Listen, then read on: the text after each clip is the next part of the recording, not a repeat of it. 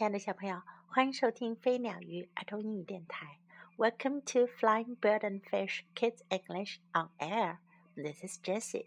今天 Jessie 老师要给你讲的故事是《Ana and Her Bike》。安娜和她的自行车。A bike, my own new bike. 一辆自行车，我自己的新自行车。Ana was happy. 安娜很高兴。My own helmet，我自己的头盔。I need a helmet，我需要头盔。I need a helmet to ride my bike，我需要头盔在骑自行车的时候戴。I want to ride my bike，我想要骑我的自行车。 I put on my helmet. 我戴上了头盔。Mom, can you help me? 妈妈，你能帮我吗？Yes, Ana says. Mom, practice. 妈妈说：“是的，安娜，练习吧。”I need to practice. 我需要练习。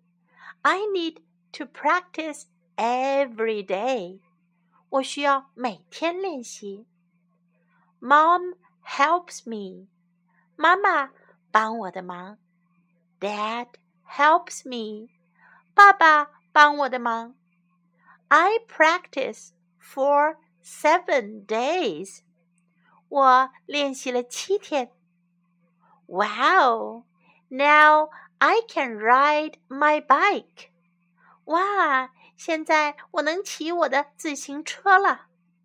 What else can we practice? 我们还能练习什么呢？Now time to learn some English. My own new bike. 我自己的新自行车。Bike 自行车，new 是新的，own 是自己的。My own 我自己的。 my own new bike. My own new bike. My own helmet. 我自己的头盔。Helmet. 头盔。My own helmet. My own helmet. I need a helmet. 我需要头盔。I need a helmet.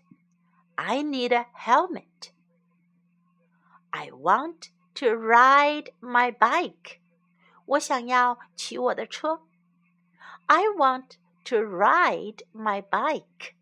Ride 是骑，want 想要。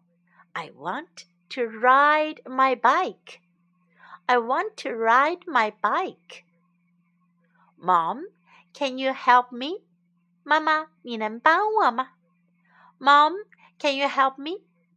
Mom, can you help me? I need to practice. 我需要练习。Practice, practice, practice. I need to practice. I need to practice. I need to practice every day. 我需要每天练习。I need to practice every day. I need to practice every day. 无论要学什么，都需要 practice. Mom helps me. 妈妈帮助我，妈妈帮我的忙。Mom helps me. Mom helps me. Now I can ride my bike. 现在我可以骑我的自行车了。Now I can ride my bike. Now I can ride my bike. Okay, now let's listen to the story once again. Ana and Her Bike by Lola Nieves. Illustrated by C.D. Hullinger. A bike! My own new bike! Ana was happy. My own helmet. I need a helmet. I need a helmet to ride my bike. I want to ride my bike. I put on my helmet. Mom, can you help me? Yes, Ana, says Mom. Practice. I need to practice. I need to practice every day. Mom helps me. Dad helps me. I practice for seven days. Wow! Now I can ride my bike. What else can we practice? 小朋友，whatever you want to do well, you need to practice. 无论做什么事情要做好，都需要练习哦。你们会骑自行车吗？Do you know how to ride a bike？如果还不会，you need to practice，你就需要练习， 对吗？Now this is